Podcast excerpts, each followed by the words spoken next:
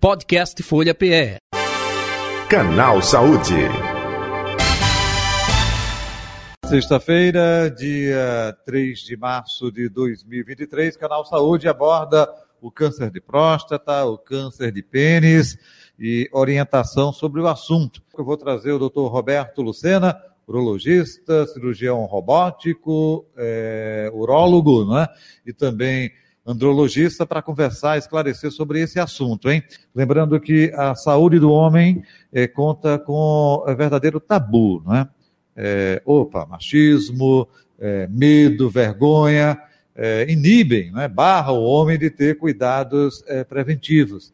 Na maioria das vezes, isso acontece ainda em nossa sociedade. O câncer de próstata é o que mais afeta os brasileiros.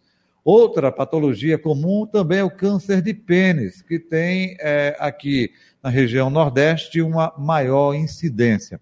Para falar, esclarecer sobre o assunto, agora sim trazendo o nosso convidado, doutor Roberto Lucena, urologista, cirurgião robótico, urólogo e também andrologista, conversando comigo. Doutor Roberto Lucena, boa tarde, prazer tê-lo aqui, seja bem-vindo mais uma vez. Obrigado pela atenção com o canal Saúde da Rádio Folha, viu? Boa tarde, Jota. É um prazer estar aqui batendo um papo com vocês sobre um assunto tão relevante, né? E justamente para poder quebrar esse tabu, essa, essa inibição que você falou, o importante é ter informação, informação de qualidade, informação com base científica para poder a gente orientar os pacientes os nossos ouvintes. Pegando desse princípio, isso vem se modificando com o passar do tempo, pela sua experiência, esse tabu, preconceito, machismo, é, é, vem se modificando ou não, doutor Roberto? Eu acho que um, um ponto fundamental, um divisor de águas nisso foi a, a, a criação do, do Novembro Azul, né, que foi um Boa. movimento que foi criado pela Sociedade Brasileira de Urologia, é como o mês de novembro de conscientização sobre o câncer de próstata. Então, desde que, eu acho que tem mais de uns 10 anos que a gente tem o Novembro Azul, e cada vez mais a gente vem conversando sobre isso, utilizando é, é, a mídia, né, o, o, suporte da mídia, as redes sociais, e cada vez mais se conversa mais sobre isso. É muito, era muito comum antigamente os pacientes serem levados aos consultórios pelas esposas, né, porque a esposa, a mulher tem uma tendência e, uma, e um acompanhamento mais precoce, desde que começa a menstruar, ela já é orientada a procurar o seu ginecologista, e aí cria um certo hábito de, de, ter esse acompanhamento já precoce. O homem não, o homem tem um tabu, realmente tinha esse tabu, ainda tem um pouco, mas a partir do Novembro Azul isso tem sido é, é, é, vencido aos poucos, essa, essa, barreira, e cada vez mais os homens têm procurado precocemente para poder a gente fazer o acompanhamento, não só das doenças prostáticas, mas sobre as alterações sexuais, né, as DSTs, enfim, toda uma orientação que envolve a urologia, a andrologia na saúde do homem. Perfeito. Doutor Roberto Lucena, outro detalhe, é, vamos dividir, não é, é, câncer de próstata e câncer de pênis. Vou começar pelo segundo, câncer de pênis, incidência maior aqui na região Nordeste, região Norte também. É, já tive a oportunidade de entrevistar colegas seus que dizem o seguinte, olha, a questão de higiene é, é, é perpassa muito por isso. ainda continua isso persistindo, essa falta de informação, mais pessoas egressas do interior do estado, não necessariamente, que a gente pode falar sobre o câncer de pênis. Isso, ainda é uma, é uma patologia muito frequente, né? Pernambuco ou Pará são os dois campeões nacionais da incidência de câncer de pênis.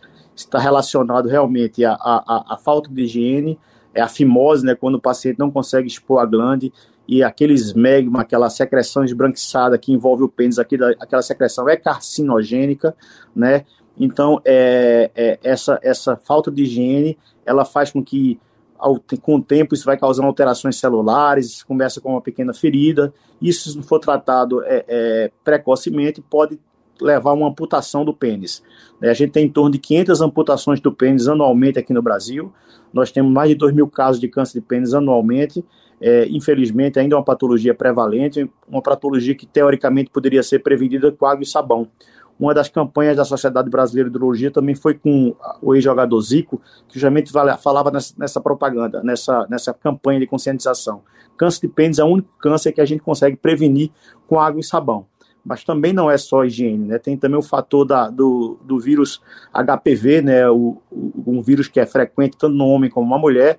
Hoje em dia, com o advento da vacinação precoce na população jovem e adolescente, tem também uma tendência a ter um impacto importante a médio prazo na incidência do câncer de pênis. Perfeito. Doutor Roberto Lucena, é, ainda sobre o câncer de pênis, água e sabão, o senhor falou, mas é, sempre é, esse fator perdão, sempre esse fator externo ou é, olha, tem tendência porque na família teve alguém que teve o câncer e aí é, é, esse rapaz é, tem probabilidade de ter, fator genético hereditário interfere ou não?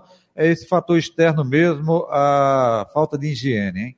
É, o fator, o fator hereditário no câncer de pênis não se não se impõe, né? É muito frequente isso no câncer de próstata, realmente o câncer de próstata tem importância muito, muito prevalente isso, mas no câncer de pênis não, não existe um caráter hereditário, não existe uma tendência familiar, né? está relacionado geralmente à questão da higiene e do, do, do vírus HPV, né? Infecções recorrentes na região do pênis, falta de higiene, tanto é que a população é, judaica que realiza a circuncisão logo após o nascimento, praticamente não existe incidência de câncer de pênis nessa população. Né? Então, isso daí é um fator realmente que comprova cientificamente essa importância da circuncisão precoce, da higiene e da, preve da prevenção das DSTs. Para finalizar não é, esse tema, câncer de pênis, é, como é, é, entrar em contato, Rede SUS oferece serviço, é, vai via é, posto de saúde, UPA, não, pode se dirigir a algum hospital que ofereça diretamente, que a gente pode passar de esclarecimento com relação a isso, doutor Roberto. Todos os grandes hospitais de Pernambuco, né, eles têm um serviço de urologia. Otávio de Freitas, Getúlio Vargas, Otávio, é, é, Oswaldo Cruz, Hospital das Clínicas. Sempre o, a porta de entrada ideal é o posto de saúde, né? Qualquer alteração que o, que o, que o, a, o médico de atenção primária identificar, ele vai ser encaminhado diretamente a um serviço de referência. Né? E o ideal é que isso não seja, seja mais precoce, como eu falei, a cirurgia para tratar o câncer de pênis, ela causa, causa uma sequela importante. É uma amputação que ela pode ser parcial, mas muitas vezes ela tem que ser total. Né? E geralmente são pacientes de idade é, é, jovem, né, que tem uma vida sexual ativa, e isso causa um impacto muito grande na sua qualidade de vida. Entendo. Doutor Roberto, eh, vamos agora para o câncer de próstata. O senhor falou do, da campanha Novembro Azul, o senhor falou também da questão fator genético hereditário, tem interferência sim? Vamos começar por aí? Sim, o câncer de pênis, esse sim tem um fator hereditário muito importante, né? Parentes de primeiro e segundo grau é, com, com o histórico de câncer de pênis aumentam a incidência é, nos filhos e netos é, de câncer de, de próstata. Então, esses pacientes, a partir dos 45 anos, devem começar a fazer o acompanhamento precoce com PSA, com toque, com ultrassom. É, por quê? Em torno de, quando você diagnostica, 90% dos casos de câncer de pênis são diagnosticados, é, 80% dos casos são diagnosticados precocemente, mas 20% já são diagnosticados em fase avançada. Quando você diagnostica um câncer de próstata na fase avançada, você não tem mais condição de cura. Entretanto, quando você diagnostica um câncer de próstata na fase inicial, você tem mais de 90% de cura. Então, realmente é um impacto importante você descobrir precocemente que esse paciente é portador de câncer de pênis, de próstata, desculpa, e com isso você estabelecer um tratamento precoce, né? Lembrando que os tratamentos para câncer de próstata eles são variados inclusive a opção de você não tratar.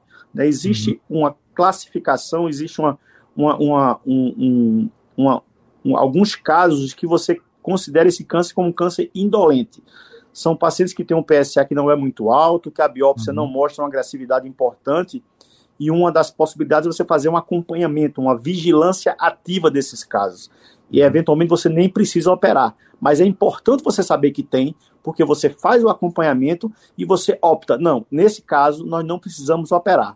Outros casos precisam ser operados, fazer radioterapia, fazer tratamento hormonal, enfim, instituir um tratamento ativo. Mas o acompanhamento também é uma opção como acompanhamento desses pacientes.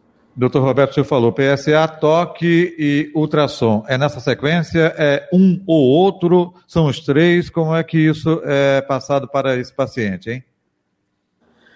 O PSA é uma molécula que foi descoberta é, é, há, uns, há uns 20 anos, mais ou menos, 25 anos, e ele mudou a história natural. Antigamente a gente tinha o diagnóstico é, tardio na maioria das vezes, o paciente só chegava nas fases avançadas.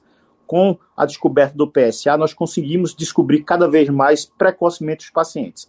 Então, a, a primeira consulta clínica, você deve avaliar todo o histórico do paciente, né, o histórico familiar, né, solicita uma dosagem de PSA, é, um ultrassom e faz o toque, né? É, não, necessariamente o diagnóstico do câncer de próstata, acompanha do câncer de próstata, tem esse tripé, né? Ultrassom, PSA e toque, né? Existe realmente algum tabu em relação ao toque, mas o toque é um, um, exame muito rápido, né? E você nem necessariamente precisa fazer esse toque todo ano. Quando você tem um paciente que já faz acompanhamento, faz o PSA, já fez um toque, você pode é, fazer um toque um ano sim, um, outro, um ano não, mas é importante você seguido pelo mesmo profissional né, ou pelo menos dentro do mesmo serviço de saúde, porque a informação histórica é muito importante, né? Porque às vezes você vê o PSA, o PSA ele não deve ser avaliado como uma fotografia, e sim como um filme. Por exemplo, um PSA de 1, ele é normal, mas se ele era de 0,5 no ano anterior, de 0,3, ele passou de 0,3 para 1, ele teve um aumento significativo. Então, daí a importância do filme e não da fotografia. Entendo, perfeito. É importante o senhor é, passar isso, né? Então, é, o tripé, PSA, toque e ultrassom. E não ou, ah, eu opto por esse, eu é, é, faço a opção é importante é, fazer os três para ter um diagnóstico preciso. E principalmente para quem tem é, histórico familiar. Aí, quando tem histórico familiar, a idade desse homem procurar é, fazer o exame diminui. Se fala acima dos 50 anos, opa, com histórico familiar, isso diminui para que idade, doutor? Tanto os pacientes com histórico familiar como os, os afrodescendentes, eles têm uma incidência maior, né? Então, a partir dos 45 anos, é mandatório que eles comecem um acompanhamento é, da o rastreio prostático, né? Então, a partir dos 45 anos, quem tem histórico familiar, ele deve começar mais precocemente é, é, esse acompanhamento, né? Na realidade, a gente, a gente sempre acha que o, paciente deve procurar o urologista uma vez por ano. Né? Mesmo uns 45, a partir dos 30, 40, ele tem que conversar sobre a questão sexual, sobre a questão reprodutiva, sobre DST, enfim, sobre outras, a prevenção do tumor de testículo, você tem que ser examinado.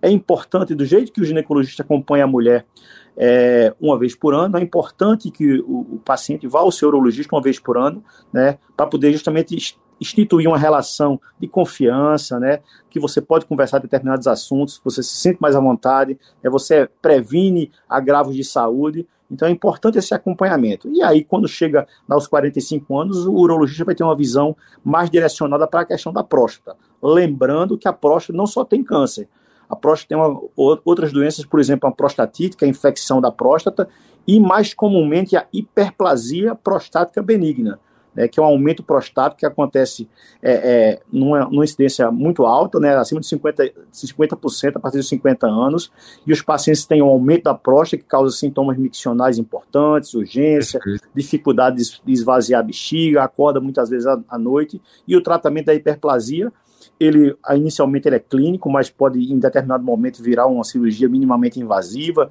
enfim. E muitas vezes o câncer coexiste com a hiperplasia. Então, a gente precisa falar sobre próstata, precisa falar sobre saúde do homem, não Perfeito. sobre câncer, né? Isso é importante, essa mensagem. Tem um colega uh, meu que disse que ficou temeroso quando disse: Olha, você que tem dificuldade de micção, é, é, que é, vai ao banheiro e sai só um pouquinho de xixi, é, você está com a idade, ele ficou pensando que ele estava com câncer. Aí quando ele fez, justamente era a hiperplasia, né? ou seja, crescimento da próstata, mas algo benigno, com medicamentos, voltou ao normal. É um pouco disso, né, doutor? Exato.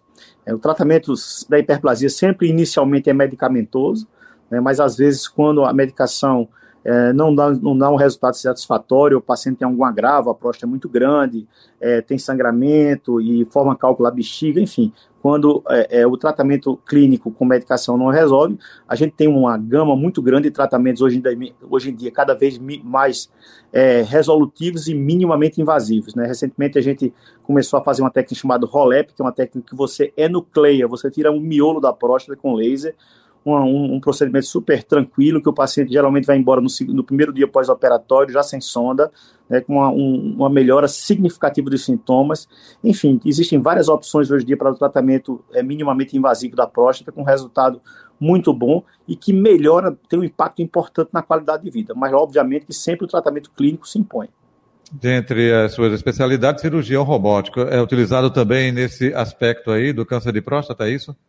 Hoje em dia, a, a, a, cirurgia de escolha hoje para você tratar o câncer de próstata é a cirurgia robótica, né? Porque você, através de, de, de pequenas incisões com a câmera, você consegue, com mais é, precisão, você dissecar bem a próstata, consequentemente, diminuir os impactos é, de, é, desagradáveis de uma cirurgia prostática, que é alteração da, da, da questão da, do desempenho sexual e também do controle da urina. Com a cirurgia robótica, você consegue ter uma, uma maximização desses resultados, conseguir ter resultados que você consiga preservar a potência sexual, que tem um impacto muito importante na qualidade de vida do homem, também com relação ao controle da urina. Então, hoje em dia, com a possibilidade desse, dessa cirurgia, você tem um resultado cirúrgico muito melhor né, coisa que a gente há 20, 30 anos a gente tinha uma a cirurgia de próstata era uma cirurgia que causava grande impacto na qualidade de vida hoje do paciente e hoje em dia a recuperação é muito rápida, um paciente com em torno de 10, 15 dias ele volta a dirigir, volta a trabalhar, né, sem grandes sequelas, isso é muito importante, porque a gente sabe que esses, esses agravos que eu falei, a é, uhum. alteração da questão sexual, do controle da urina, isso tem um impacto importante na qualidade de vida. Então, a gente conseguir dar um tratamento que impacte menos isso é importante para a gente, é importante para o nosso, nosso paciente e para a população em geral. A cirurgia robótica não está à disposição do SUS ainda não, ou está? Ainda em, São, ainda em, não, em Pernambuco não, em São Paulo já existem alguns centros que você tem acesso à cirurgia robótica pelo SUS. É, é uma tendência, é, é, hoje em dia, logicamente que a rede privada, por, uhum. por, por, ter acesso mais rápido à tecnologia, de investimento, ela consegue é, resgatar mais rápido esses, tratamentos mais modernos. É, mas hoje em dia no, no, SUS a gente consegue fazer essa cirurgia vá por videolaparoscopia, né, que não é robô, mas a gente consegue fazer por vídeo, ou seja, Entendo. também uma recuperação precoce, também um resultado bom, né? Então, assim, existe possibilidade de tratamento minimamente invasivo do câncer de próstata no SUS também, hoje em dia, em Pernambuco, é, com uma qualidade importante também. Ok. Doutor Roberto Lucena, mais algum detalhe que o senhor gostaria de acrescentar sobre o assunto que não abordamos, aproveitando onde encontrá-lo nas redes sociais ou telefone de contato? Fique à vontade. Eu acho que é importante a gente falar sobre saúde do homem como um geral, né? Falar sobre próstata, sobre câncer, sobre hiperplasia, sobre disfunção sexual, é uma coisa que impacta bastante os nossos pacientes. Né? O, nosso Instagram é Roberto, Roberto G. Lucena, né? arroba Roberto G. Lucena, a gente está à disposição, é, tem muita informação lá, a gente tenta ser informar o nosso, nosso paciente, a população com qualidade, é, justamente para poder evitar que a gente é, esteja falando coisas que não são realidade. Né? Sem, sem, não existem tratamentos milagrosos, existe uhum. realmente uma, a questão de você abordar esses assuntos com seriedade para poder informar a população. Doutor Roberto Lucena, muito obrigado pela sua participação aqui com a gente, viu? Saúde e paz, um abraço, até o um próximo encontro, tudo de bom, viu? Foi um prazer, um grande abraço. Obrigado pela atenção aqui com o canal Saúde da Rádio Folha. Conversamos com o Dr. Roberto Lucena, urologista, cirurgião robótico. Podcast Folha PE. Canal Saúde.